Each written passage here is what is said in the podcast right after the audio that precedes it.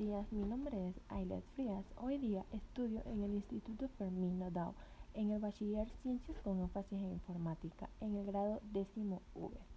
Hoy en mi podcast voy a hablar un poco sobre el modelaje.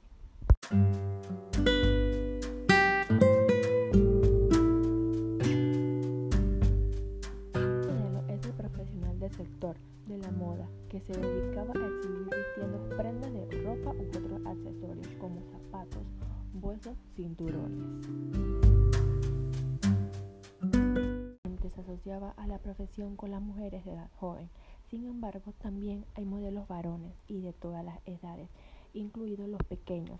La belleza con la identifica a los modelos es un factor primordial, aunque en todo caso la selección del modelo busca siempre un determinado aspecto, expresión corporal y facial, medidas antropoméricas y condiciones específicas como talla, estatura, peso, complexión física. Definida profesionalmente para conseguir que los artículos presentados resulten atractivos o causen un determinado impacto en el comprador o target a quien se dirige la prenda o línea de producto, publicidad o campaña de comunicación de que se trate. En modelaje, todo es posible. Distinguir dos grandes categorías, la de los modelos de pasarela, que presentan la obra de los diseñadores de moda, habitualmente en pasarelas de moda, y la de los modelos de publicidad, vinculada a la publicidad de cualquier tipo de producto y a la fotografía, artes visuales y otros tipos de diseño. Cada una de estas categorías requiere un perfil específico, así por ejemplo, la cantante Franco Hardy y la actriz Brigitte Bardot fueron modelos de alta costura y pret aporte respectivamente, pero solo ejercieron de modelos fotográficos y no de pasarela.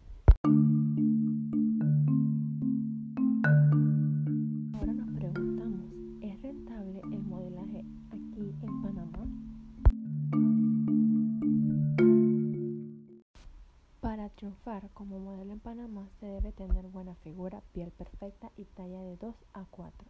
Quizás el sueño de muchas jóvenes en la adolescencia es convertirse en reconocidas modelos. Sin embargo, el descanto llega cuando la mayoría no cumple con el perfil, la estatura ni tampoco con el peso ideal.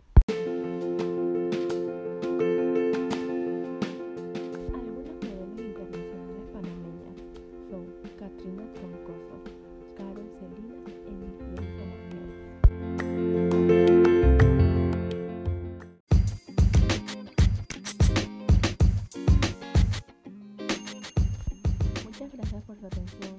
les haya gustado mi podcast sobre el modelaje.